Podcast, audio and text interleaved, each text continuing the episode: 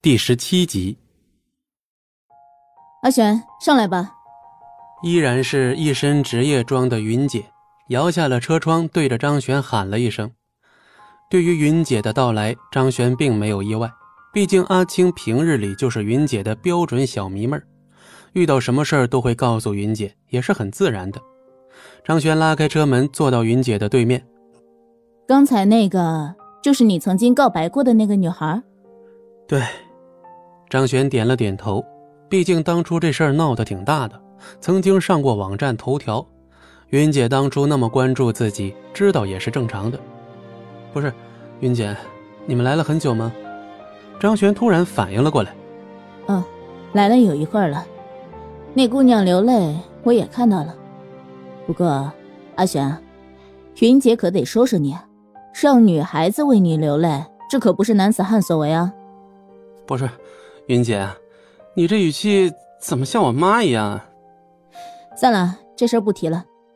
阿璇，云姐和你说啊，那真的是个好女孩。既然你们是两情相悦，那就更不能放手了。哎，有些事儿哪里又是我们两个能够决定的呢？两情相悦又如何？她还不是一样要哭，一样要说再见。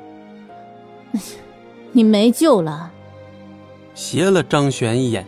王云对着张璇勾了勾手指，示意他扶耳过去。因为秦子涵老爹的公司秦氏集团最近出了一些问题，资金链断了。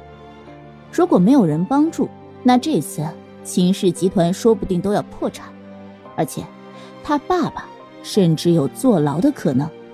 所以，他那个未婚夫就是有能力帮助他爸爸的人，是吗？嗯，差不多。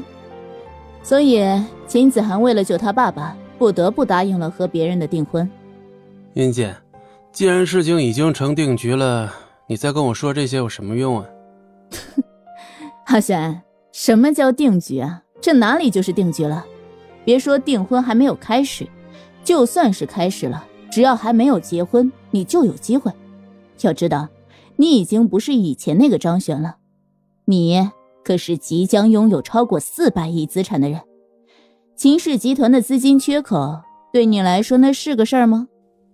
可是，你不是说要继承这笔遗产很麻烦吗？是啊，很麻烦，但是又不是说不能解决。况且，你这次和那个什么方少的冲突，正好是一个机会啊。方少，跟他有什么关系？哼，和他是没有什么关系啊，但是他爹。这就能扯到一点关系了。他爹，他爹谁啊？我认识吗？跟我二爷爷有什么关系啊？这不重要。哦，对了，你不是要那个方少给你个交代吗？现在我带你去一个地方，看看你准备怎么让他给你交代。时间过了一个多小时，林肯七拐八拐来到一处张璇有点熟悉的地方。哎，四海茶馆，我们这是回到新北了？对啊。既然要让对方给个交代，那这地方自然是最好的选择。这地方有什么说道吗？说道自然是有的。阿玄，你以后自然会知道的。现在别多问，跟我上楼就是了。张璇点了点头，跟着王云下了车，往四海茶楼而去。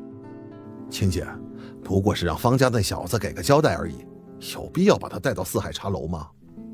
一处幽静的包厢中，一个穿着黑西装的大汉看着瘫在一旁、目露恐慌的方少，对着坐在一边的阿青恭敬地说：“哼，这是云姐吩咐的事情，你只管执行就是了，哪来的这么多为什么？”坐在一张椅子上修着指甲的阿青一脸不悦：“青姐冤枉，我可不是在质疑云姐，我只不过是觉得……”为了教训一下这个云家小子，哪里不行，用不上这四海茶馆罢了。那黑西装大汉一脸无奈，面前这姑奶奶啥都好，就是容不得别人质疑一下云姐。云姐做事自然有云姐的考虑，我们只需要执行，懂吗？阿青不满，虽然他也好奇自家云姐为啥要带这家伙来四海茶馆，但是既然是云姐的吩咐，那肯定有云姐的道理。他作为云姐的头号小迷妹一定要拥护云姐做的一切决定。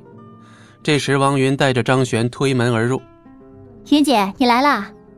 阿青一下跳了起来，打着招呼，看着张璇，又补充了一句：“哦，少爷也在啊。”“切，怎么，我就是个顺带的。”王云没有搭理阿青，径直走到方少面前。